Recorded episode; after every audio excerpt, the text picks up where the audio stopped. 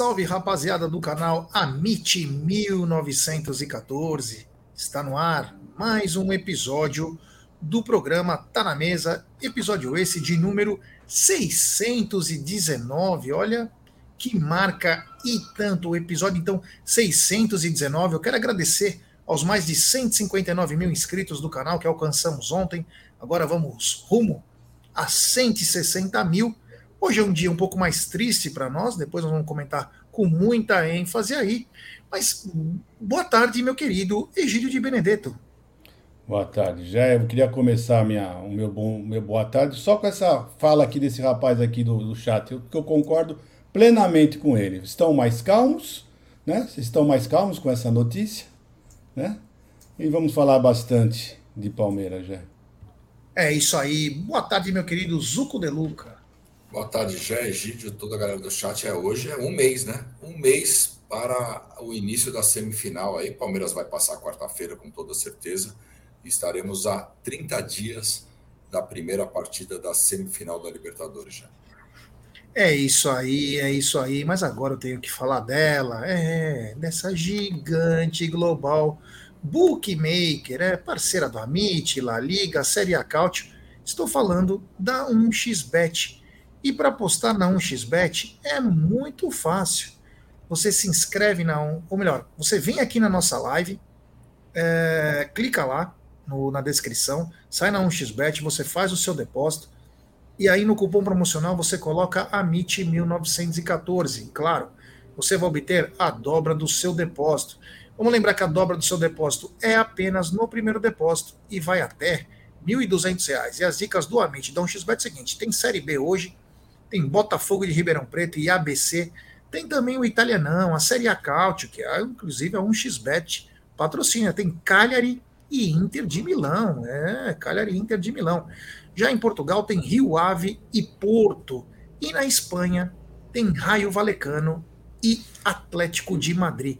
Todos esses jogos você encontra na 1xBet. Sempre lembrando, aposte com muita, mas com muita responsabilidade meus amigos, daqui a pouquinho a gente vai falar tudo, tudo da lesão do Dudu, quanto tempo vai durar, quem pode ser os substitutos, o que fazer nesse momento. Mas antes, ah, né, ontem o Palmeiras venceu o Vasco da Gama por 1 a 0 e uma vitória complicada, um jogo muito duro aí. O Palmeiras teve um bom segundo tempo, um primeiro tempo muito acanhado, teve lances polêmicos, enfim. Zucco, não precisa ser tão perfeito quanto você é, mas fale um pouco desse 1 a 0 do Palmeiras. É, já, o, ontem foi um jogo meio, meio complicado, né? O, o Palmeiras entra com uma substituição, o Zé estava suspenso e o Palmeiras entra com o Rios no lugar do Zé. Mas aí tem um problema sério. Quando o Zé está em campo, o menino à frente, ele é um cara que auxilia muito o Veiga também na armação e o Veiga joga um pouco mais solto. Então isso o Palmeiras sofreu muito no primeiro tempo uma marcação muito boa do Vasco. O Palmeiras não conseguia articular jogadas. O Rios é um cara que procura os espaços, não é esse cara de armação. E o menino ficou mais um pouco na, na defensiva, mas é um cara é, diferente do Zé Rafael também. O Zé Rafael, além de ser, na minha opinião, hoje o primeiro volante melhor do Brasil, ele não é cinco, mas hoje ele é um cinco, e na minha opinião, ele é um dos melhores do Brasil. Ele consegue retomar essa bola e jogar essa bola para frente para os meias e o Palmeiras tem uma grande possibilidade. Então, o Zé é um cara que faz uma falta tremenda. Ontem nós vimos isso, nós vimos isso. O Palmeiras não conseguia, mesmo com o Dudu caindo pelo meio. Ontem nós vimos três, quatro jogadores em cima do Dudu, abria a lateral para o Piquerez, é, o Mike também pela direita e o Arthur ali dizendo uma dobradinha. O Palmeiras tentava, mas estava muito difícil. Aos on, até os, os 11 minutos, o Palmeiras tinha 73% de posse de bola, mas estava muito marcado pelo Vasco. O Palmeiras não conseguia chegar à frente para finalizar. Aos 16 minutos, uma saída errada do Everton. O Everton sai, ele, ele é o tempo da bola, o cara cabeceia, o Murilo salva essa bola praticamente quase entrando no gol. Depois o Rios tira essa bola para a área que sobra para o Paulinho que faz o gol do Vasco. Aí tem uma polêmica toda, de vara, aquela coisa toda mas no primeiro lance o cara estava impedido. Se o bandeirinha não deu, o primeiro erro está ali, estava impedido. Ainda bem, o lance foi para o VAR, se é certo ou não é certo, enfim, se o protocolo está certo ou não. Foi para o VAR e esse gol foi anulado, que ia complicar muito a vida do Palmeiras. E o Palmeiras vai andando, consegue alguma, algumas situações. Aos 24, o Dudu lança o Arthur na entrada da área, o Mendel vem de carrinho e corta a jogada. Aos 26, o Veiga cruza para Arthur. É, um belo cruzamento. O Arthur dá um bonito corte e, na minha opinião, sofreu pênalti. Pênalti em Arthur. Depois eu revi esse lance na televisão, eu achei pênalti. A bola sobra para o Rios, que o nosso árbitro dá vantagem, o Rio chuta, o goleiro Léo Jardim defende, e aí ele teria que dar o pênalti. Na minha opinião, ele teria que voltar ao lance. Não teve vantagem, não aconteceu o gol, era um lance de pênalti. Ele deveria ter dado o pênalti ali para o Palmeiras. Aos 40 minutos, o lance. Dudu sente o joelho, e logo depois ele acaba saindo, ainda tenta voltar, aquela coisa toda, o corpo estava quente, ele acaba saindo e o Abel é, tinha algumas possibilidades. Eu até achei que ele ia colocar o, o, John John, que é o cara que, que mais se assemelha ali ao, ao, ao Dudu, caindo pelo meio, mas a gente, ele foi de, de Breno Lopes. Aos 48 minutos, o Veiga cobra o escanteio e o Rios tem uma chance de cabeça. É mais ou menos isso daí do primeiro tempo. Não tivemos grandes emoções é, de gol no primeiro tempo. No segundo, no segundo tempo, o Palmeiras começa a mandar no jogo. O Palmeiras começa a mandar no jogo, aos 10 minutos, o Palmeiras já tem uma posse de bola grande e começa a ter chance. Saiu o, o Rony perde um gol de cabeça, que eu acho que ele errou no tempo de subir na bola. Ele tá caindo quando a bola tá e ele acaba atrasando essa bola para o goleiro. Logo no início, ali no comecinho também, o Veiga tem um chute, ele tenta um chute limpa, tem um chute que o goleiro defende, e aos 17 minutos, a jogada do Breno Lopes pela esquerda. Ele dribla um, dribla dois e acaba tendo a falta no, no bico da área ali. Era uma falta até parece para o menino ou para cruzamento, mas aí surge Rafael Veiga. E depois que Rafael Veiga voltou a jogar bem, depois daquela data FIFA que veio mal, começou a jogar bem, começou a fazer gols e dar assistência. Eu acho que é o quinto ou sexto jogo que o Veiga faz gol e dá assistência e o Palmeiras ganha. Então o Veiga hoje é o termômetro desse time. O Veiga jogando bem, o Veiga é o motorzinho do time, o Veiga é o cara que vai para frente, é o cara que marca, é o cara que, que tem as jogadas e é o cara que define, que faz gol. E o Veiga bate uma falta maravilhosa. Ele vê que o goleiro está um pouquinho para o meio e dá um petardo, um petardo realmente, uma bola indefensável, indefensável. A bola vai com muita força, acaba batendo na trave e entrando. Palmeiras 1 a 0. Aos 27, o Abel faz duas trocas aí. Eu achei trocas inteligentes do Abel. É, entre o Rocha e o Fabinho sai o Arthur e o Rios. O Arthur estava meio mal, o Arthur não estava tão bem, e o Rios também já tinha um cartão amarelo. E aí ele coloca o Fabinho e o Palmeiras tem um esquema mais organizado ali. O Fabinho no meio, marcando mais, porque o Rios a gente sabe que não marca, o, Fa, o Fabinho marcando mais e o Rocha fazendo aquela lateral e aquela dobradinha com o Mike. O Mike, para mim, muito bem. O Mike vem numa fase muito boa, tanto na, na lateral defensivamente, como na parte ofensiva. O Mike surpreende aí nessa parte ofensiva também. E já nos acréscimos, já é mais duas trocas. É, Menino e Rony acabam deixando a partida para entrar Luan Lopes. Uma partida é, não tão boa do Palmeiras, mas o resultado excelente. A gente sentiu que a preparação foi prejudicada. Nós vimos é, no campo que é, foi uma preparação prejudicada. Os jogadores não, não estavam com aquela intensidade do jogo da Libertadores, por tudo que aconteceu. E, claro, são jogos diferentes. Palmeiras na Libertadores, é a concentração é totalmente diferente. Entrou no brasileiro com tudo isso que aconteceu. Mais uma vitória importante, três pontos na conta, Jeff. É isso aí. Esse Zuco está cada vez melhor. É, Gideão, você pode dar suas pinceladas aí de Palmeiras 1 a 0 É, depois dessa explanação do, do Zuco, né?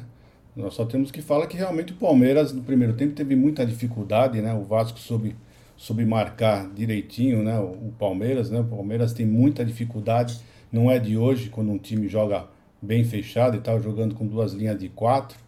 Então o Palmeiras estava tendo essa dificuldade. O que o Zuc falou, o Palmeiras, você vê que o Palmeiras não estava com aquela, com aquela, com aquele ímpeto, né? Que ele apresentou na, na quarta-feira. Né? Então você vê que a preparação realmente deu, deu foi, teve algum prejuízo, né? mas do, do, o primeiro tempo foi exatamente isso que o Zuco falou. Né?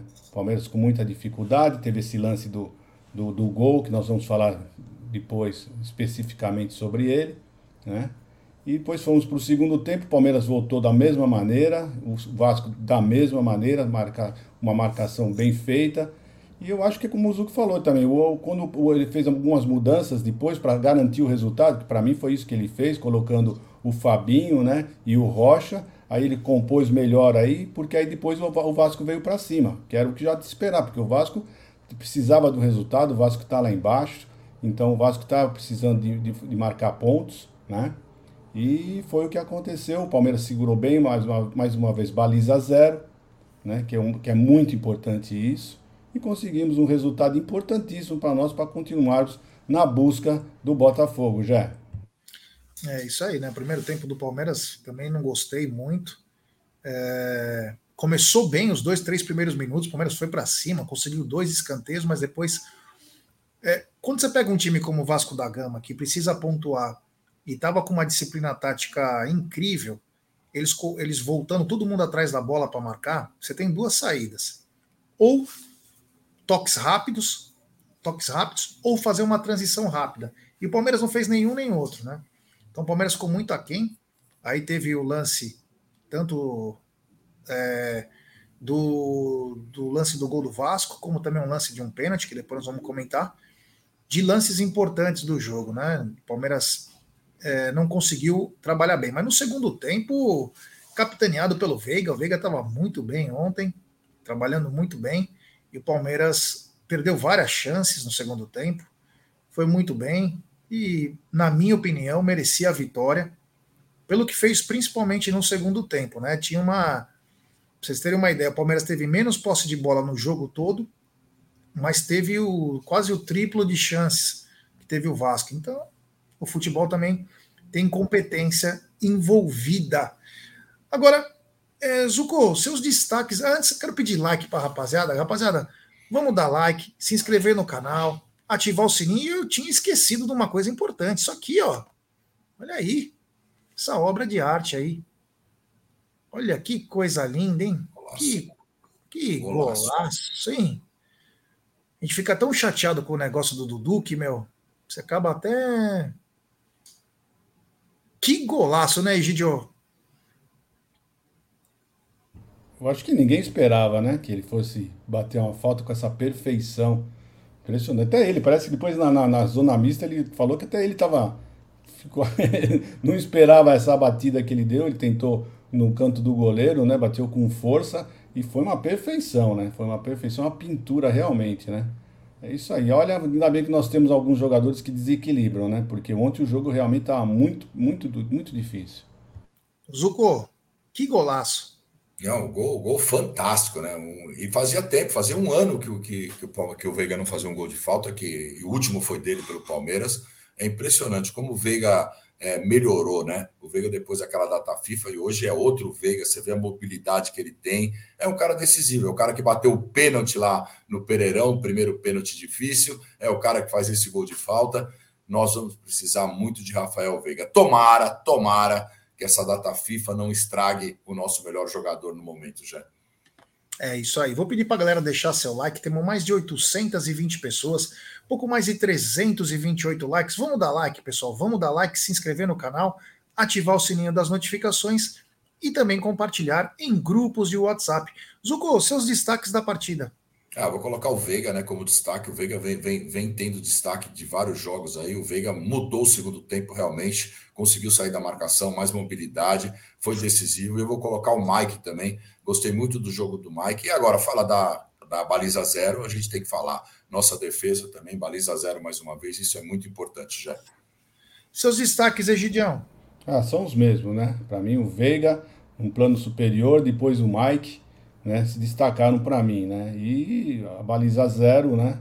É, mesmo o nosso querido Everton ter, ter para mim ele falhou, né? Falhou. Naquela saída, naquela saída que ele deu lá, que resultou naquele gol que foi anulado, né? Mas a nossa zaga tá, também está de parabéns. É sempre bom lembrar que a nossa zaga está muito bem. É isso aí, é isso aí. Vocês tocaram num assunto importante, né? Onde o Palmeiras conseguiu bater um recorde que só o time de 2022 tinha conseguido, que foram cinco jogos seguidos com baliza zero.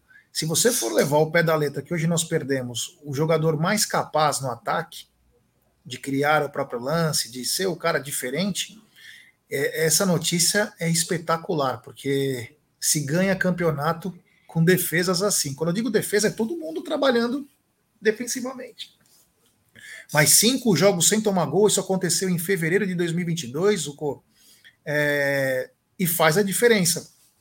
Porque o Palmeiras costuma guardar uma bola. Se não toma gol, ganha os jogos. É uma matemática simples. Então, a, essa baliza zero é um alento para nós aí nesse momento mais complicado da temporada. É, não, isso aí é fantástico. E, e, e tá muito bem, né? O Murilo Gomes estão muito bem na defesa. Murilo Gomes, com os dois laterais também muito bem. E quando tem o Zé Rafael, eu acho que esse combo aí está praticamente perfeito. E as marcações também dos, dos dois pontas, né? A gente tinha Dudu marcando muito, o Arthur marcando muito, os meias também. Agora vamos ver o que vai fazer. Mas continuando com essa baliza zero, precisamos apenas de dois gols já para ser campeão da Libertadores. É isso aí, o Egidião. Você falou da baliza zero também. É uma defesa que estava muito compacta ontem, apesar de o começo do jogo foi meio estranho. Piqueires não estava bem no começo do jogo. E o Piton e o Gabriel Peck em cima do Mike estava trazendo muito problema. O Gabriel Peck é muito bom jogador, mas depois o time foi se ajustando, foi se ajustando e mais um jogo em que o Palmeiras não sofre gol, faz o gol, vence a partida, Gideão. É, e olha que nós tivemos um sufoco, né? Apesar que o, que o Vasco, a, o, futebol do, do, Vasco se consiste em bolas alçadas na área, né? Tudo que eles faziam né, eram bolas alçadas na área. A única chute que aconteceu foi aquele que ele fez o gol, né? Mas não é o normal do Vasco. O normal do Vasco realmente é alçar a bola na, na área. E a nossa defesa se mostrou forte e precisa nisso daí já. Então, se nós continuarmos desse ritmo, com essa defesa forte, né? Porque é bom lembrar que nós estamos com o segundo melhor ataque e a segunda melhor defesa do campeonato. Né? O primeiro nos dois quesitos é o Botafogo. Então, eu acho que está muito bem o nosso time. E vamos lá, vamos continuar nossa perseguição ao Botafogo. É isso aí, ó. Temos mais de 940 pessoas. Deixe seu like, se inscrevam no canal. Depois eu quero mostrar de novo o lance do gol, que tem um amigo aqui, quer ver? é, o nome dele, o Walter Alves, ele falou o seguinte, e é bem lembrado isso, o Veiga pediu para o Gomes ficar na direção da bola. Não parece, mas atrapalha pra caramba, cara. O goleiro não enxerga. Então até vou dar uma reprisadinha nesse lance, porque foi importantíssimo o, o Gustavo Gomes lá.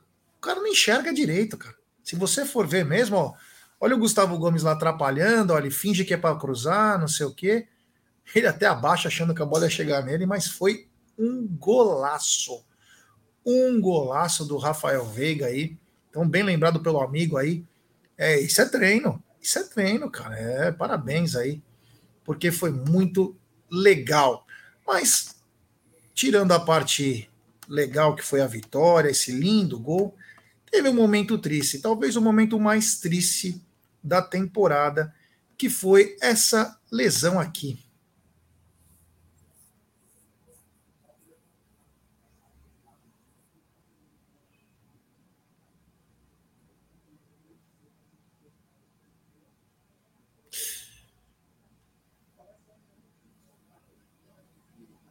É uma lesão triste. Vamos lembrar uma coisa, fazendo uma ordem cronológica dos fatos. O Dudu já tinha sentido a panturrilha, bem sério. Depois, o Dudu está em vias de romper o contrato com a fornecedora de materiais esportivos, a Adidas, por causa do, da chuteira. Ele usa uma chuteira preta nesse momento, porque a chuteira que foi fornecida para ele não era adequado e estava trazendo problemas para o pé dele. E aí acontece esse lance totalmente despretensioso, em que o pé fica e ele gira com a perna, o joelho acaba pegando. E detalhe, né? Eu ontem fiz uma coisa que eu nunca faço. Eu fico mexendo no telefone durante eu mexi durante o, tele, é, durante o jogo é, no telefone para atualizar, né? Atualizar, porque eu tenho muito grupo de WhatsApp, então eu deixava atualizar para ver se tinha alguma coisa.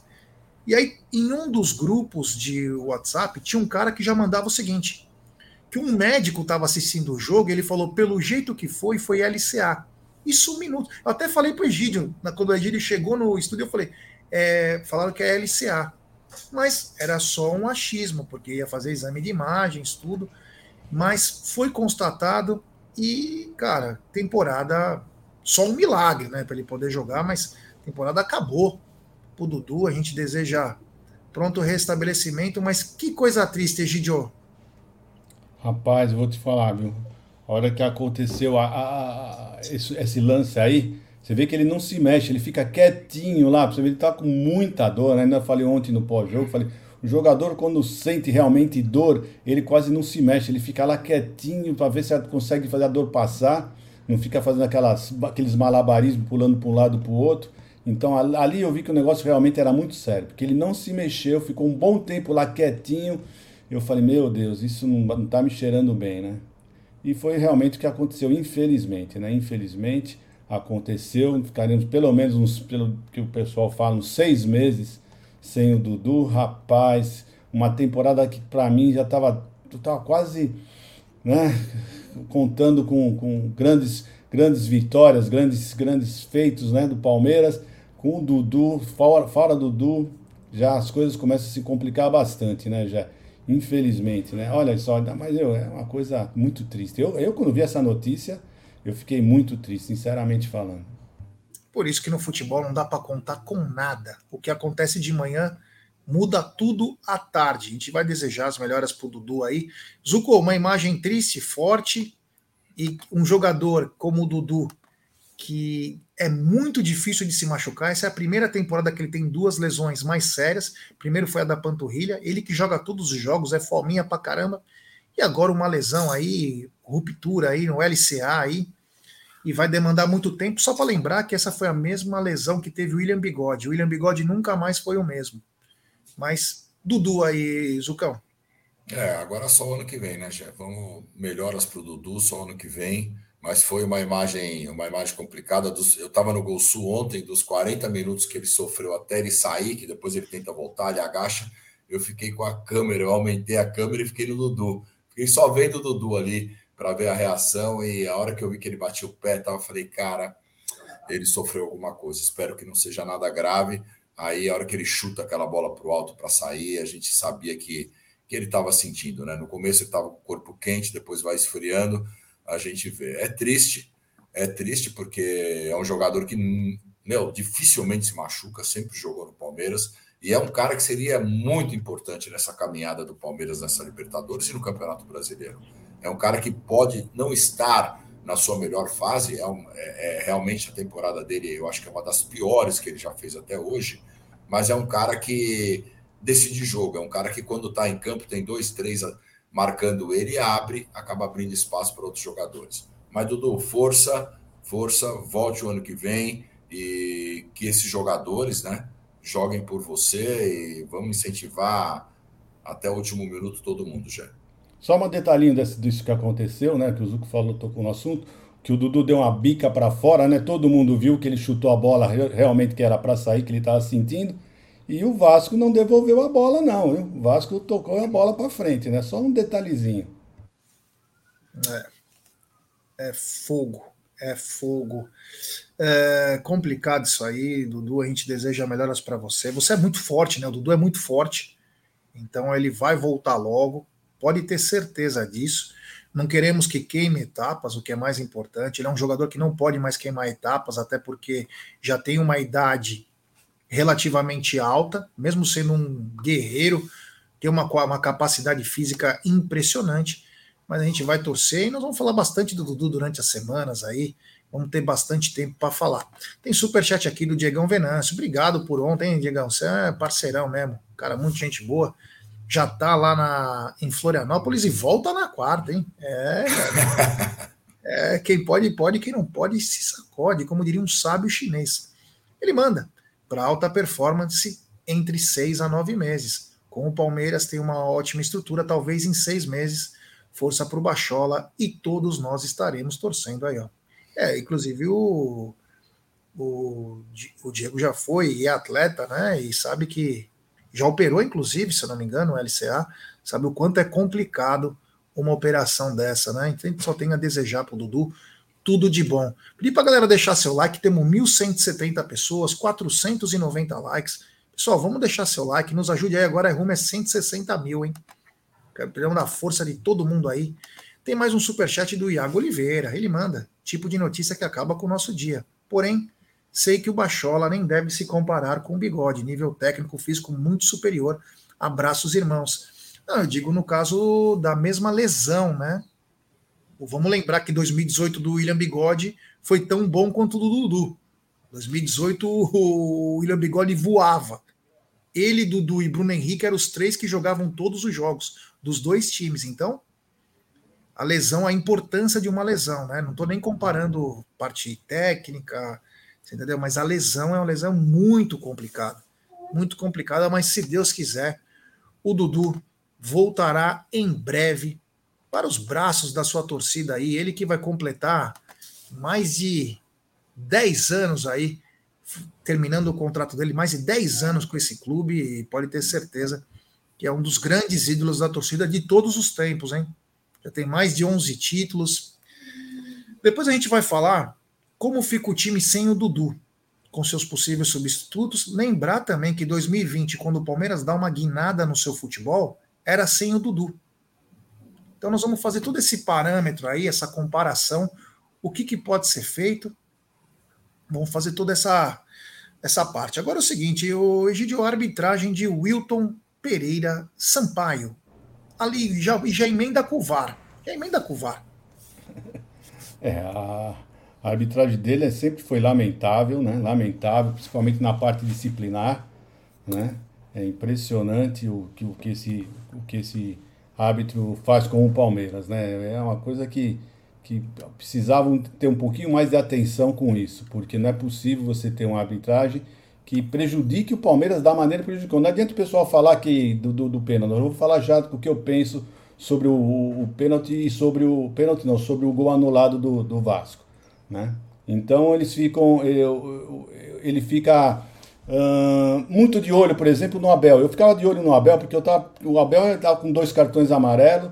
Então eu ficava pensando, se o Abel fizer alguma besteira, vai tomar amarelo, vai ficar sem poder ir lá no lixão contra os Curica, né? Então eu fiquei bem de olho nele, mas o Abel ficou quietinho, se comportando, né? E em compensação, o argentino do Vasco da Gama deitava e rolava, né? Os, os jogadores do, do, do Vasco peitando às vezes o, e ele não fazia absolutamente nada, nada, nada, nada, nada, nada. Deu dois cartões para jogadores do Palmeiras para mim que não mereciam, tanto o, o Richard Rios quanto o Luan, né? E, os jogadores do Vasco fizeram coisas bem piores e ele não deu cartão amarelo, então realmente são dois pesos e duas medidas. E quanto ao pessoal do Vasco reclamando, né? E o PC, PC também falando que o gol foi legal, né? E também parece que a, aquela outra moça também falou, a, a Real, né?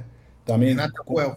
Ruel. Também falou que para é, ela o lance foi normal. Tudo bem, tem um protocolo, tem um protocolo. Vou dizer o que, que eu penso. Eu penso o seguinte: nessa, nesse lance houveram dois, dois lances. Teve dois lances cruciais de erros. Foram dois erros que teve. O primeiro foi o Bandeirinha. O Bandeirinha errou. Né? O jogador estava impedido, né? quando ele cabeceou, ele estava impedido né? E o Bandeirinha não deu, prosseguiu a jogada. E a, aí, aí o, o, o, jogador fez aquele golaço, né?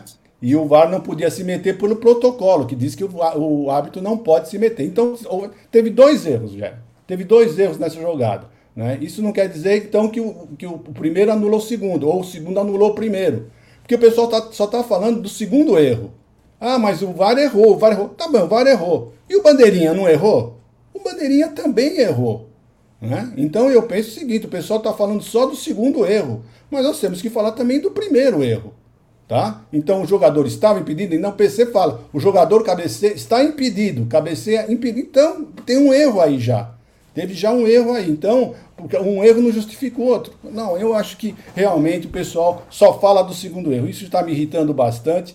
Mas então eu peço para o pessoal, não escutem outras mídias, porque eles vão ficar falando isso direto, vão falar só do segundo erro esqueceram do primeiro erro. Nós tivemos dois erros no jogo. O primeiro erro do Bandeira e o segundo erro do VAR. Então, amigo, vamos ficar com o primeiro erro, né? Qual que aconteceu primeiro? Não foi o erro do Bandeira? Então é esse daí que nós temos que falar. Estava impedido, enfim. É isso aí. O que falar da arbitragem, Zucão? Arbitragem e VAR. É, já, o cara, o cara é mal intencionado, a gente sabe disso. Ele de tudo para tentar prejudicar o Palmeiras. Ele errou no lance do Arthur, que na minha visão é pênalti. Não, não existe aquela vantagem, tem que dar o pênalti. Ele errou, errou nos acréscimos, que deu acréscimo, estava tentando que o Vasco empatasse o jogo. É, uma hora que o banco de reserva joga uma bola para dentro do campo, banco do Vasco, não faz, não acontece nada, ele só vai lá conversar. Imagina não, não, fosse... ele culpa, não, ele culpa o Gandula, escuta é, isso. Ele é, culpa o Gandula e o Gandula aponta para o Ramon Dias. E aí ele fica sem graça e não faz nada. Então, pior bizarro, ainda. bizarro. Então, então a gente viu que é mal intencionado. Então o juiz errou no lance do, do Arthur e errou no, nos cartões, tudo mal intencionado. O VAR errou duas vezes. O, o VAR errou duas vezes. No pênalti do Arthur, de não ter chamado o juiz, falou: Ó, oh, eu acho que foi pênalti, você não quer revisar? Eu acho que foi pênalti. E errou no erro de protocolo. Errou no erro de protocolo, ok, mas o Egídio foi muito bem. O primeiro lance tem o erro do Bandeira, que é impedimento. E ninguém está falando nisso, todo mundo está falando do erro de protocolo, que o gol é legal, o gol é maravilhoso e legal. E o primeiro erro que o cara estava impedido? Então, era melhor o Murilo deixar a bola entrar? Então, o Murilo deixa a bola entrar, que aí vai ter revisão e não é gol? Então, arbitragem péssima. É isso aí, é isso aí. Ó, temos 1.220 pessoas, 577 likes. Ô, rapaziada, pô, temos mais da metade aí sem like. Vamos dar like, se inscrever no canal rumo a 160 mil. Importantíssimo like de vocês para nossa live ser recomendada. Quanto ao lance pênalti, claro, não tinha visto, porque eu estava do outro lado.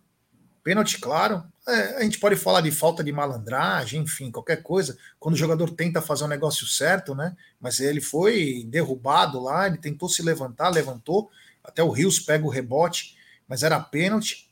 Não sei o que o Wilton esperava. E o que mais me deixou pasmo foi o VAR não ter chamado, né? O VAR não ter chamado, para mim, foi gravíssimo, né? Para que, que serve o VAR no, no país, por enquanto? Para fazer coisa errada? Porque eu não estou entendendo qual que é a. Não era para corrigir possíveis erros dos juízes da arbitragem? É, a única coisa que eles não fazem é isso, eles só determinam o que eles querem. Então, isso aí é um pênalti gravíssimo que o juiz não deu. E aí o lance do, do gol do Vasco, o Egídio é. O Egídio foi perfeito estão querendo justificar uma coisa do primeiro lance que estava irregular. Por muito menos o Murilo fez gol contra o Flamengo, por muito menos o Gustavo Gomes fez contra o Botafogo, por muito menos o Rony fez contra o Atlético Mineiro, por muito menos o Arthur fez contra o Bahia. Agora, eu não lembro de terem ressuscitado um defunto, mas ontem ressuscitaram, né? Eu nem vou falar o que eu penso desse rapaz, porque senão vou preso mas é, voltou até a central do amigo, né? A central do amigo voltou com a Rede Globo com força total, porque é contra o Palmeiras, né? Você precisa fazer alguma coisa, você precisa pontuar. Você precisa pontuar. Essa televisão é nojenta, cara. É nojenta. E ele justificando, hein? Ele justificando porque ele teve que dar uma rebolada para poder justificar que o gol foi invalidado injustamente, que era gol. Então, porra, brincadeira, né? Você que já prestou tantos desserviços ao futebol, rapaz, você deveria ficar quietinho, né, cara? Porque você só inventa. E outra, o lance do Arthur teve só um, um ângulo para mostrar se foi pênalti ou não. Não mostraram outros ângulos, não mostrou nada. Já o do Vasco, meu Deus do céu, mostrou até dentro do calção tinha uma câmera que mostrava o Vegete pulando junto com o jogador do Palmeiras, o, o Everton caçando borboleta, tinha as borboletinhas, tinha até 4D, 4K, 4G, 8K, tinha tudo. Então a Rede Globo é nojenta, cara, dá nojo desses caras. E uma mentira contada por eles ganha, ganha força, porque todo mundo começou a falar a mesma coisa. Roubaram o Vasco, roubaram o Vasco, roubaram o Vasco, e ninguém lembra que estava impedido. E aí falavam de fake news, que iam brecar fake news. Quem que propaga fake news desde o começo? Essa maldita televisão. É ela. Ela manipula a eleição, ela manipula futebol, ela manipula a parte de artes e cultura, ela manipula notícia, tudo que é. Eles fazem isso. O prazer deles é isso. Quando o brasileiro saber, sem uma Rede Globo vai melhorar o, o país 50%. 50%. É um lixo. É um lixo. Tudo que ela faz, ela tem qualidade na imagem, beleza, mas eles trabalham para o mal. Que é para fazer coisa errada, eles estão lá, eles determinam a verdade deles. Então, quer dizer, um lance, um lance que começou irregular, aí eles estão tentando justificar, justificar, porque o Rios deu um chute, porque o outro tirou de cara. Meu amigo, foi impedimento no começo. Vamos lembrar o lance mais crasso da história, desde a implementação do VAR, que foi Palmeiras e River Plate na semifinal, em que o Borré está impedido no começo da jogada, a bola roda um minuto, um minuto, foi bem mais demorado do que o lance do Vasco. E aí sai o pênalti para o River Plate. Aí o VAR chama, fala: olha, mas no começo da jogada, o jogador que quase nem participa estava impedido. Ele participa, assim, né? mas não tem a, a coisa. Então eles estão caindo no erro crasso. Uma coisa bizarra e é grave. Eu não vi essa comoção desse senhor aí que falou ontem na central do amigo, quando o Arthur fez o gol lá, que saiu aquela imagem chamuscada, que o Arthur fez o gol, a bola entrou contra o Bahia. Eu não vi esse senhor entrar ao vivo quando o Rony fez o gol de bicicleta. Eu não vi esse senhor entrar ao vivo quando o Murilo fez o gol, que estava menos do que o Vegete contra o Flamengo. E nem quando o Gustavo Gomes fez contra o Botafogo. Por que só contra o Palmeiras? Sinto muito pelo, pelos vascaínos, mas nós não temos culpa disso. Agora, o Palmeiras é muito vítima dessa história. Porque sempre querem fazer a justiça em cima do Palmeiras. Já se projetando para outras situações. Uma vergonha.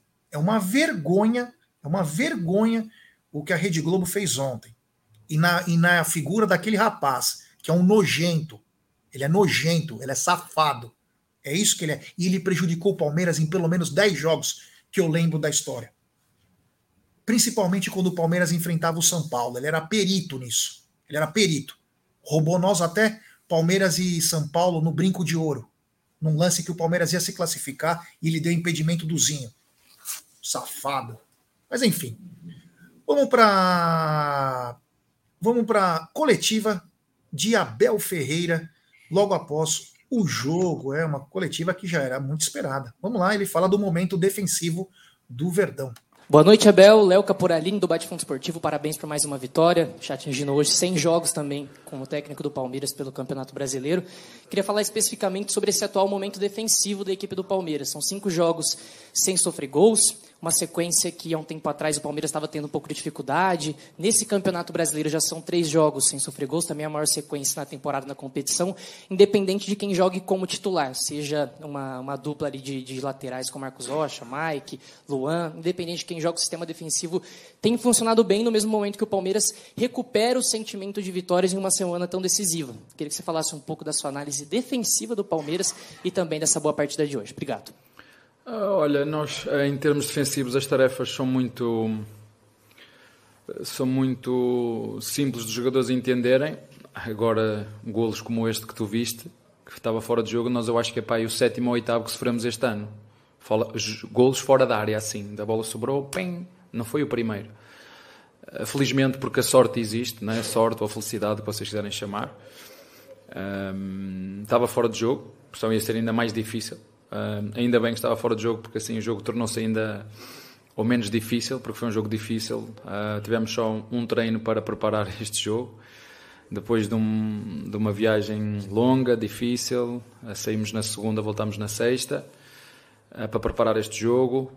Um, mas defensivamente é sempre bom. É o quinto jogo sem sofrer golos, isso dá-nos dá-nos confiança.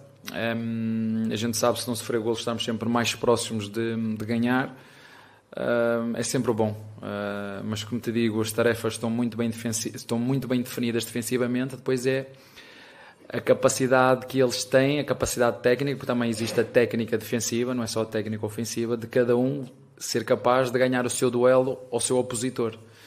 Uh, mas como disseste bem, eu acho que esses números são, são esclarecedores. Uh, estamos num bom momento no aspecto defensivo e, e, queremos continuar, é por isso que trabalhamos para melhorar os nossos processos. É isso aí. Ele fala também do momento individual. Abel, boa noite. É o, o, gol do Palmeiras, o gol da vitória hoje, ele é um gol que tem um componente muito grande de talento individual, né? A falta que o Veiga bate é brilhante. E se quiser voltar a ter um lance da falta, o Breno Lopes faz uma, uma jogada pelo lado, uma jogada individual também, e acaba sendo derrubado para gerar essa falta. É, eu queria partir desse cenário que o jogo tinha, né, do lado do Vasco, que teve a semana inteira para planejar como segurar o Palmeiras, e do outro Palmeiras que mal treinou para jogar contra o Vasco se esse jogo de hoje tinha, na conversa que você teve mesmo com os jogadores, um componente maior do que geralmente tem de individualidade para tentar resolver. Não tinha tempo para treinar o time. A gente viu o Veiga arriscando muitos chutes de fora da área, por exemplo. Era um jogo mais para os jogadores chamarem essa responsabilidade para compensar essa falta de treino? Obrigado. Olha, por norma, eu não gosto de valorizar o lado individual, dizer ah, hoje é um jogo que temos que resolver individualmente. Não, precisamente o contrário. Uma das frases finais da nossa palestra foi, foi exatamente o oposto. Foi um, jogar de forma coletiva, jogar da nossa maneira, impor o nosso ritmo. Estas foram as frases que eu acabei um, a, a palestra de hoje. Agora os jogadores que estão no Palmeiras são diferenciados porque têm a capacidade de, em determinados momentos, conseguirem resolver o jogo individualmente. Quando o jogo. E eu contesto jogadores do Palmeiras os jogadores que estão nas melhores equipas do mundo, elas estão lá porque têm uh, algo de diferente dos outros. Têm a capacidade, quando coletivamente uma equipa não consegue resolver os problemas, quase como se fosse um saca-rolhas, né? a capacidade individual deles, por isso é que eles estão no, no, no, no, Palmeiras, e é isso que eu espero deles, não espero nada mais do que isto. Um, e vimos realmente, tanto o treinador aí é zero, o talento do jogador, a capacidade de treino, a capacidade de foco, um, a técnica individual específica tem muito a ver com, com a precisão que normalmente se tem com a mão e ele tem no pé, e ainda bem para nós podermos contar com com um jogador com este talento e felizmente eh, depois de um período onde hum, a forma física dele não era a melhor, porque isso acontece por várias circunstâncias, está no momento de forma que vocês podem constatar e esperemos que continue assim. Querem falar alguma coisa desse momento aí? Pode seguir. Então vamos para. Ele fala sobre Rios e Breno Lopes. Boa noite, Abel, Regis. Eu queria que você falasse sobre duas questões. Suas escolhas pelo Richard Rios no começo do jogo e pelo Breno Lopes, assim que o Dudu teve a, a lesão e teve que sair do jogo. Olha, eh, boa pergunta. Uh, tive algumas dúvidas aí. Pensei em meter o Fabinho e depois decidir entre o Menino e o Rios. Uh, mas a verdade é que nós na, temos jogo daqui a três dias né? E o Menino não vai poder estar. Portanto, o menino teria que, que iniciar este jogo obrigatoriamente. Mas depois lembrei-me de um jogo que fizemos aqui contra o Bolivar, que a dupla de meio campo foi o Rios e o, e o Menino. Uh, como disse ao teu colega, não temos muito tempo a treinar e gostei daquilo que vi. Pedi-lhes basicamente as mesmas funções. Uh, procuraram os dois fazer aquilo que eu, lhe, que eu lhes pedi, mas a decisão foi essa. Pensei, é verdade, pensei inicialmente em meter o Fabinho a fazer ali o que estava a fazer o menino, mais de 5, mas acabei por fazer o mesmo que fiz contra o Bolivar. Essa foi a minha decisão. E a outra era do Breno. Acho que é a ordem natural das coisas. Um, sabem, eu treino com eles todos os dias, eu conheço, eu sei quanto eles se dedicam. Um, eles sabem que os nossos torcedores são, são exigentes, é uma massa associativa exigente, que quer a perfeição. E nós procuramos, eu só, eu só quero lembrar também aos nossos torcedores, sobretudo a esses mais, mais chatos, que o início da história do, do Palmeiras, e o Palmeiras é o Palmeiras, o Palestra Itália, e uma das grandes razões que eu gosto muito da história do clube é porque é um clube que é incluso. Uh, não, não é um clube exclusivamente italiano, foi um clube que abriu e se fundou com italianos, fundou com brasileiros, se fundou eu lembro em 1930 uma ex-escrava, a avó, qualquer coisa, não sei o nome dela, em 1930, não era uma figura, foi ex-escrava, uma figura muito representante do Palmeiras. Portanto, o Palmeiras até nisso é um clube incluso, um clube que dá oportunidade a todo mundo, um clube eclético.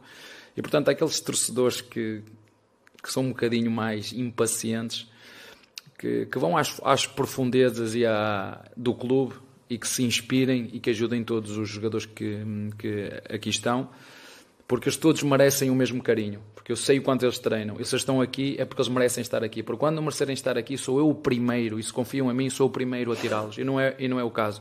Então, por questões de, de hierarquia, de hierarquia, por questões de trabalho, por questão, porque o Breno já está aqui connosco há três anos, o, o Kelvin, por exemplo, começou a treinar connosco a meio deste ano, e treina connosco e joga em baixo, e quando surgir a oportunidade dele jogar, por exemplo, podia ser, podia ter metido o Kelvin, mas achei que não era o contexto do jogo para ele.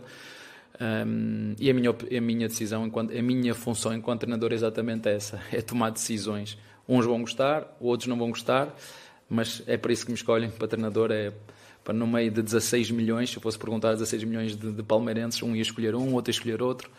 Tem que haver um que tenha que, que, que decidir. Né? Eu, às vezes, quando quero brincar com os meus jogadores no início da época, um, Digo-lhes, ou até costumo falar com os capitães, uh, logo temos jogo, uh, chegarem aqui, se vocês reunirem entre vocês, quem deve jogar, começa essa equipa. Mas eles chegam lá, então, uh, Gomes, quem é o professor?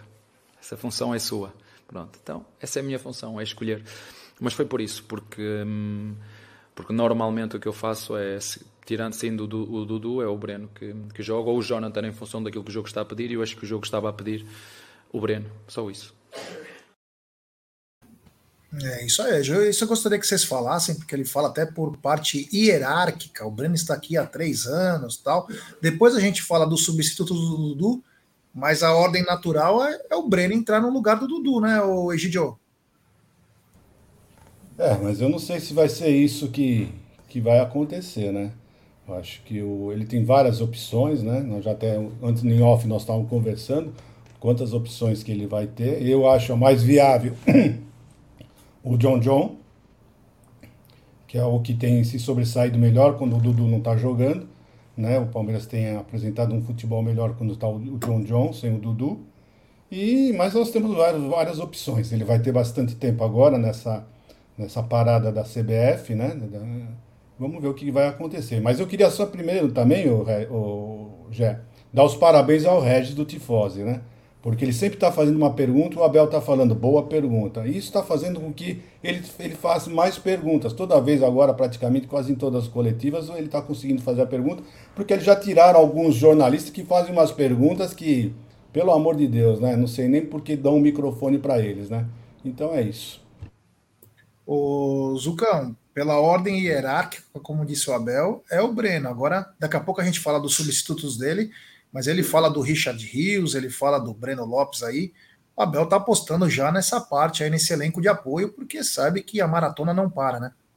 É, a maratona não para. Eu acho que ele falou dessa parte de hierarquia no jogo de ontem é, em relação ao Kevin.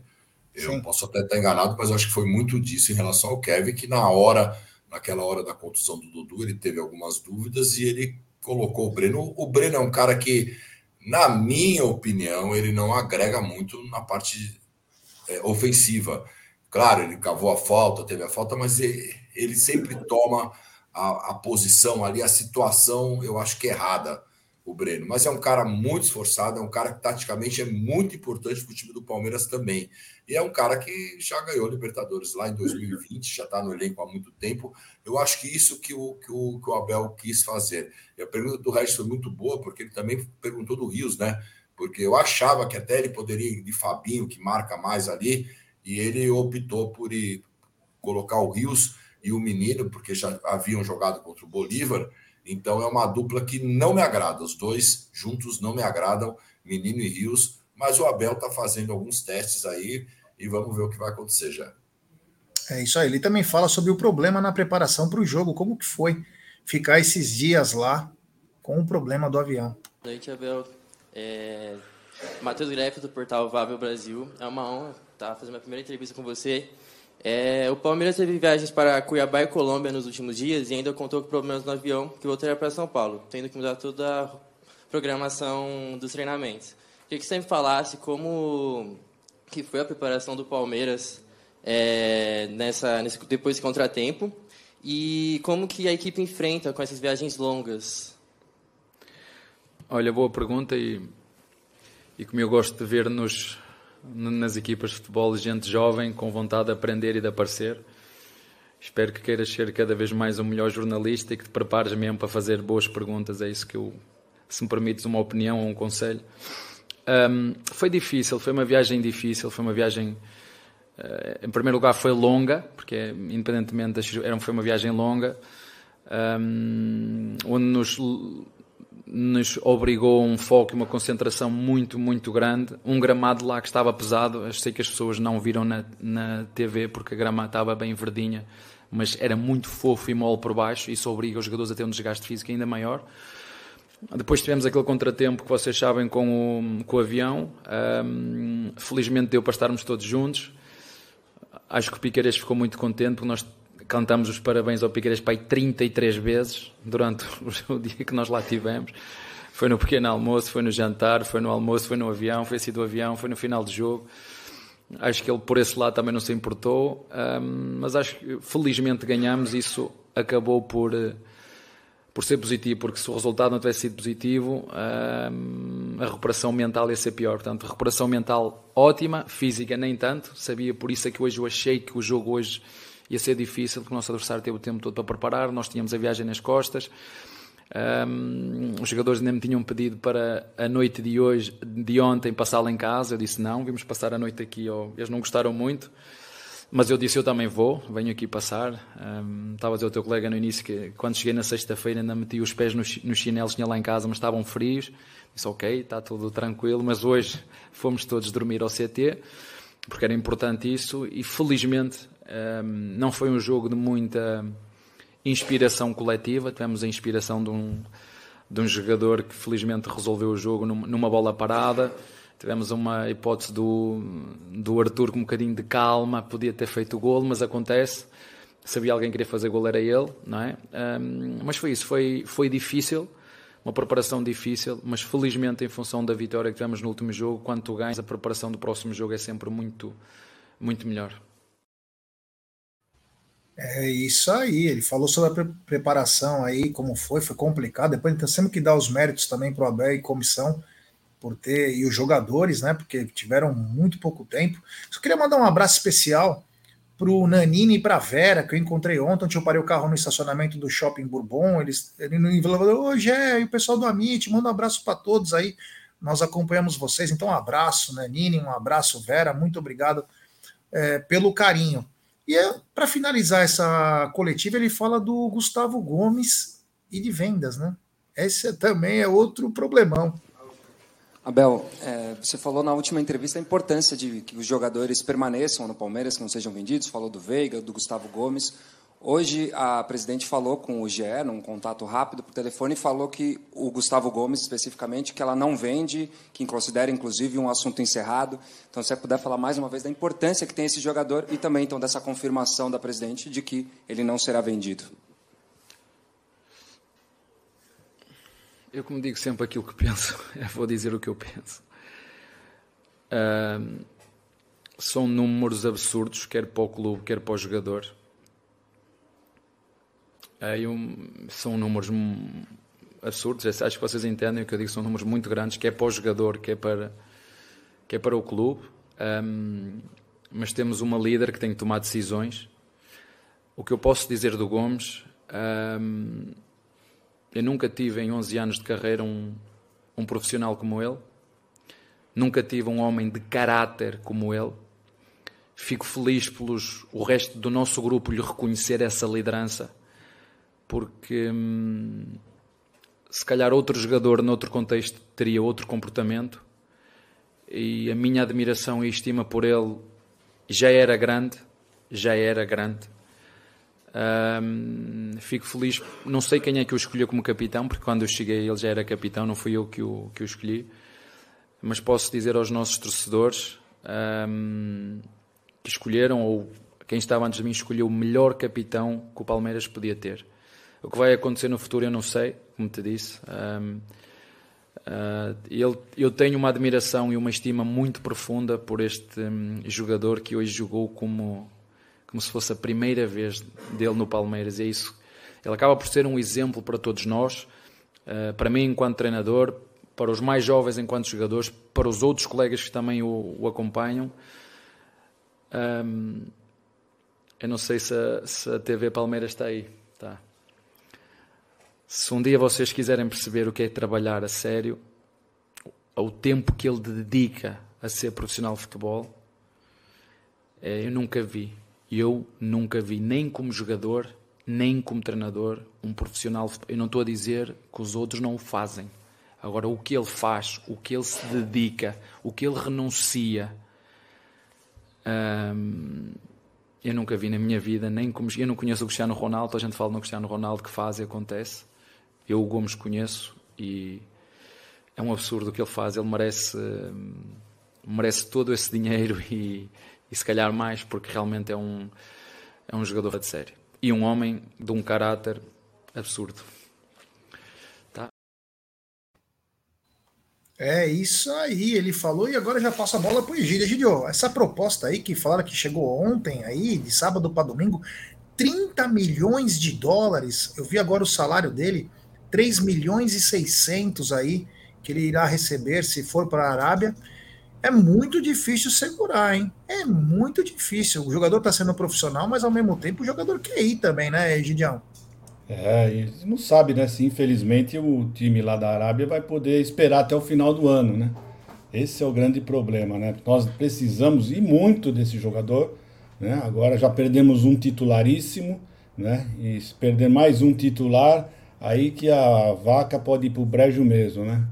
Mas infelizmente são números altíssimos, você tem que pensar o jogador, né? Você pensa assim, ah, ele é mercenário, mas se ponha, se ponha no lugar do jogador.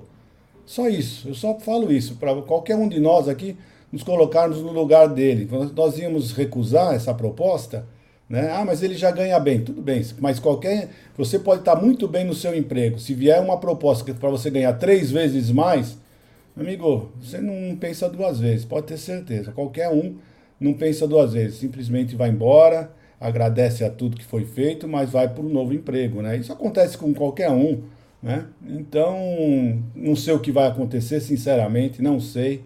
Não sei o que a nossa presidente pretende, o que ela vai fazer, o que o jogador vai fazer, vai falar, vai conversar. Nós só podemos fazer uma coisa, Jé, é orar. É isso aí, aprendeu com o William Bigode isso aí, né? Ô Zucão, salários de 3 milhões e 600 por enquanto, que deve até aumentar. Ele tem uma multa de 50 milhões. Foram oferecidos 30 milhões de dólares a um zagueiro que vai completar 31 anos. É difícil de segurar, né? É, é, um, é, um, é um dinheiro que não tem por um zagueiro de 30 anos, né? 30, 31 anos, não tem esse valor e talvez não tenha esse valor o ano que vem. Isso que é isso que começa a colocar na balança não só o Gustavo Gomes, a questão do salário, como também o Palmeiras, né? Como também o Palmeiras no valor, um valor muito alto. Mas se o Gustavo Gomes é imprescindível a partir de hoje, com a notícia do Dudu, ele não pode sair já. Ele não pode sair. Palmeiras tem que fazer um esforço aí, o Abel conversar, sei lá, não, não sei o que tem que acontecer, mas é nosso capitão, é o cara que tudo isso que o Abel falou, tudo depois que o Abel falou, um homem de caráter, um homem que todo mundo respeita, é um cara que pode levantar essa terceira Libertadores, né? Desse grupo, a quarta do Palmeiras. Então, vamos ver o que vai acontecer, né? O duro é que a janela fecha uma semana antes da estreia do Palmeiras numa possível semifinal de Libertadores. Até lá, tanta coisa vai rolar. Mano do céu, uma semana. Pô, por que não vai depois, cara? Cara, é foda. É, é assim, eu vou ser bem honesto no que eu vou falar. Não fique em cima do muro. Por esses valores eu venderia o Gomes. Porque ano que vem você pode ter um zagueiro não descompromissado, mas magoado. E o cara fez um papel perfeito. Em cinco anos de Palmeiras, nunca deu um pingo de coisa para o palmeirense ficar mal. Se for da vontade, passar da metade da, da multa, meu, não tem porquê. Não tem porquê.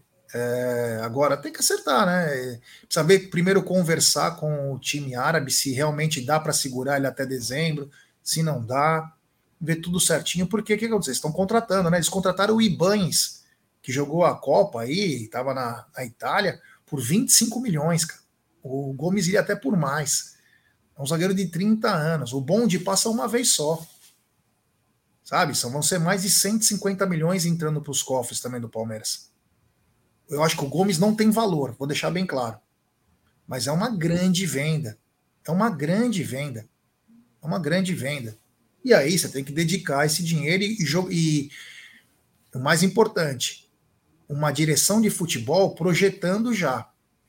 Projetando. Então, falado, falando tudo nisso, nós vamos recapitular o que nós falamos no dia 15 de novembro de 2022, quando o Palmeiras ganhava por 4 a 0 do Fortaleza, e enquanto todo mundo comemorava o título, o nosso canal falava o seguinte: Parabéns, Palmeiras, maravilhoso. Para o ano que vem, precisamos reforçar esse time. Precisamos reforçar com duas, três peças ou até quatro peças que venham para suprir calendário, contusões, suspensões, trazer grandes jogadores. Nós falávamos isso no dia 15 de novembro de 2022 e muitos engraçadinhos, né, que graças a Deus acho que nem fazem mais parte daqui do canal, do chat, falavam: vocês são torcedores de contratação. E quis o destino, a gente não gostaria de ter essa alcunha, né? Sabe aquele famoso eu já sabia? Porque o futebol é assim. Mesmo que o Abel, que é o mestre dos mestres, o melhor treinador da história do Palmeiras, falava: Eu gosto de trabalhar com elenco curto, porque eu não deixo todo mundo chateado. E agora? E agora? Quem que vai ficar chateado? É nós, torcedores. Porque nós podemos perder a chance de buscar um tri. Ou tetra da Libertadores, desculpa. Qual agora a chateação? Chateação é nossa. Porque se tivesse reforçado esse elenco, talvez nós não sofrêssemos tanto. Porque é natural. É natural. O calendário é muito. Abel, eu sei que você gosta de trabalhar com elenco curto, mas no Brasil não dá, Abel. Lá na Europa, beleza, irmão. Vai lá, tranquilo. Aqui não dá. Porque aqui tem arbitragem que te rouba, aqui tem é, lesões porque os gramados não, não são bons à altura como é na Europa. Tem muita coisa envolvida.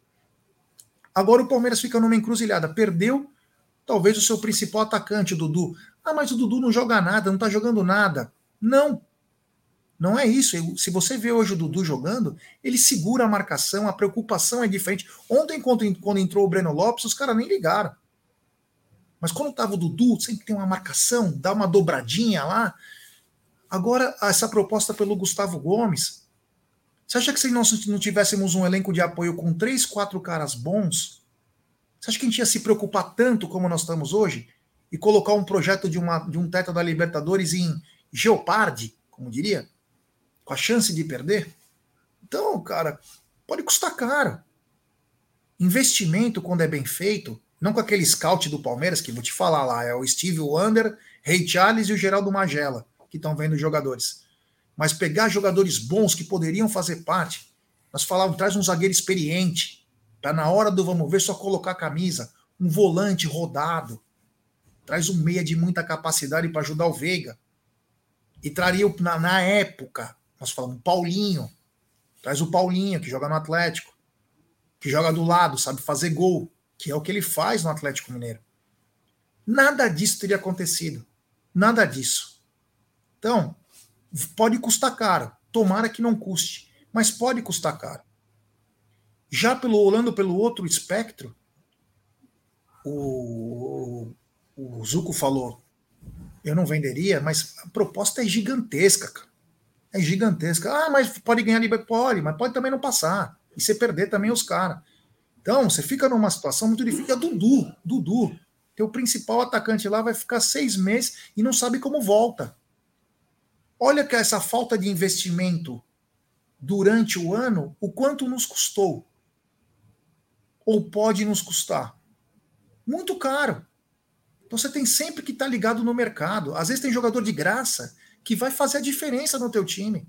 Você não precisa gastar 100 milhões para trazer um cara. Às vezes tem um jogador que ele vai encaixar naquele momento. O Palmeiras da década de 90 fazia muito disso. Trazia um jogador para aqueles seis meses, para aquele um ano, trabalhava essas coisas. Hoje parece que assim, ó, o que falou a direção de futebol é a verdade, vocês não entendem, só ela sabe, só a direção de futebol sabe. E olha agora, pode nos custar caro. E no ano que vem nós vamos ter que correr atrás de reforços. Só que muito mais reforços. Porque pode ter uma debandada. Egídio, eu queria que você falasse disso. A gente falava isso desde de novembro do ano passado, quando o Palmeiras se sagrava do Deca campeão. E, e agora, meu amigo, a Enem já está morta. Agora é improvisar e seja o que Deus quiser. É, infelizmente, né? Nós somos muito criticados, né? Quando nós falávamos isso, né? Que o time está vencendo, que você está querendo contratação, não precisa, nós somos vencedores, vocês merecem não sei quem, o técnico não sei da onde, o jogador não sei de qual. E aí? E aí? O importante é, é que agora a história, né? Sempre eu falo, né? A história, a, o tempo é o senhor da verdade, né? Eu sempre falo isso. E é o que está acontecendo, né? Agora muita gente está entendendo, né? Que realmente o Palmeiras precisava, porque como você falou, o Campeonato Brasileiro é muito difícil, os campos são horrorosos, né? Muitos jogos. E é isso que acontece, infelizmente.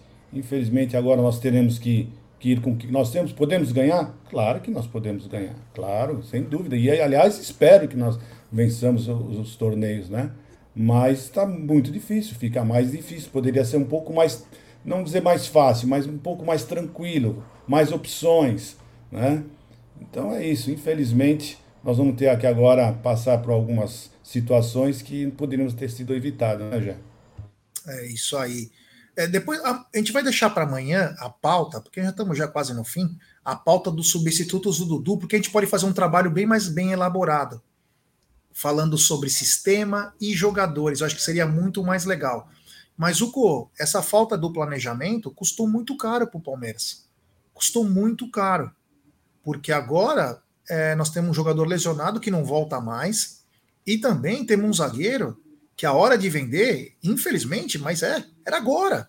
30 milhões de dólares, meu amigo, é, é 150 milhões de reais. É muita grana. É muita grana. Pensando no do médio a longo prazo, é uma grana que é absurda. Você pode contratar dois baita zagueiro e fazer um projeto de mais 4, 5 anos de zaga. E agora a gente fica nessa encruzilhada. E aí, Zucão? É, o melhor dos mundos aí seria é, vender o Gomes e entregá-lo o ano que vem, né? Entregá-lo em dezembro. Seria Sim. a melhor, melhor coisa. Se o Palmeiras conseguir isso, eu acho que o Gomes merece, ele sai por cima, ele merece isso, para o Palmeiras, ok, não tem problema, aí vai para o planejamento. Mas nós falávamos lá atrás, né, Xé? Nós perdemos o Veron, na época, que era um jogador de ponta, perdemos o Wesley, perdemos o Giovani, perdemos. E a gente falava: a gente precisa de um jogador de ponta, a gente precisa de um volante, a gente precisa de jogadores assim, de um meia para substituir o Veiga quando perdemos o Scarpa. E a gente está vendo hoje: o Palmeiras acaba improvisando o Mike de ponta, improvisando o Zé Rafael de volante e agora vai improvisar um jogador pela ponta do lado do Dudu. Porque todos que colocarem lá serão improvisados. Nenhum tem a característica do Dudu hoje. Então terá que ser improvisado. Então, se tivéssemos um planejamento e contratado, não era nem contratar, era reposição do jogador de ponta que saiu, de um volante que saiu e do meia que saiu, eu acho que hoje seria mais tranquilo já. É, e ontem até lancei uma teoria da conspiração não costumo errar nessas teorias, não. Que é o seguinte: o, o Michel, o zagueiro, estava vendido, já arranjado para a Grécia. De repente surgiu uma mensagem. O Michel não quer largar o, o, o João Paulo na mão, porque ele quer disputar a final. Meu amigo, ele vai jogar na Europa, ganhando uma bala. Ele vai largar por causa de um jogo? Não. Ele já sabia que pode acontecer esse negócio do Gustavo Gomes e o Palmeiras brecou. Ele falou: agora você vai esperar. Você vai esperar que você deve assumir no profissional, porque ele vai ter que configurar no elenco profissional. Ele já estava inscrito nas competições, então deu uma segurada, porque o cara não ia largar uma negociação já acertada, que o clube forçando para vender, era o Palmeiras que estava forçando para vender, e o Palmeiras breca, que até nós criticamos, que falou, porra, um milhão e meio de euros só, o melhor zagueiro da base, Agora ele volta a ser útil, né? Então, tá, o planejamento não está correndo bem. O planejamento no Palmeiras não está correndo bem. Nós temos que levantar a mão para o céu todo dia que tem o Abel Ferreira. Mas o planejamento não está indo bem. E passa também pela, pela comissão profissional, que o Abel é acima da média. Está tendo alguns equívocos. O Palmeiras foi liberando jogadores, vendendo, fazendo, e não esperava que no final da temporada poderia acontecer o que aconteceu? Porra, não vou nem falar do Merentiel, até nós do canal sabia que ia aumentar o número de, de estrangeiros, só o Abel e a comissão técnica não sabia.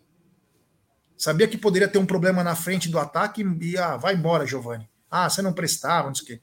Então, tem que ter um pouco de calma. Agora pode nos custar muito, mas muito caro. Ó, amanhã, hoje tem live à noite, tem Tuti Amit, o programa da família palestrina. Antes, eu tenho alguns superchats. Tem superchat do Fabricião Furlan. Ele manda. Por 30 milhões, eu vendi e oferecia 10 milhões no Léo Ortiz do Bragabu. Perfeito. Grande zagueiro. Seria um belíssimo zagueiro. Mas eu traía dois zagueiros. A saída do Gomes resulta no mínimo dois zagueiros de qualidade. Não tem como comparar. Um zagueiro só não vai suprir nada. Obrigado, Fabricião. Valeu. Eu também. Léo Ortiz é um baita zagueiro que está voltando de uma lesão também. Lesão faz parte do futebol, né? Do esporte. Tem também superchat dela. Canal Jô Santos. Hashtag comida com carinho. Hashtag dicas úteis. Boa tarde, nação. Deus abençoe essa, a nossa semana. Me dá um aperto no coração quando o assunto é troca no elenco. Enfim, sigam lá o canal da Jô Santos, que tem muita dica legal de comida. Ela tá bombando nas redes também. É. Tem também superchat da queridíssima Ju Medeiros. Já em bancada. Agora até dois meninos da base já saíram, né? É. E se bobear vai continuar saindo, porque lá tá parecendo o último apaga-luz. Mas agora, quem sabe a luz fica acesa por mais um tempo. Obrigada, queridíssima Ju Medeiros. E também tem superchat. Iago Oliveira. Lembre que Hulk se ofereceu para vir uns anos atrás. É, como outros também se ofereceram. A gente acabou não aceitando aí por N motivos, né? Mas enfim, o Verdão tá na luta aí quarta-feira. Hoje à noite e amanhã nós vamos falar ingressos, substitutos do, dos jogadores. É, vamos lembrar, a gente pode fazer até uma, uma pauta especial, 2020 sem o Dudu, o que, que aconteceu naquela época. Nós temos muita coisa para falar. A recuperação do Luiz Guilherme, que agora é vital. Todos esses assuntos nós vamos deixar para hoje à noite e amanhã, já fazendo uma projeção para o futuro do Palmeiras. Lembrar que se o Palmeiras passar pelo Deportivo Pereira e vai passar, é só daqui um mês o jogo da semifinal da Libertadores.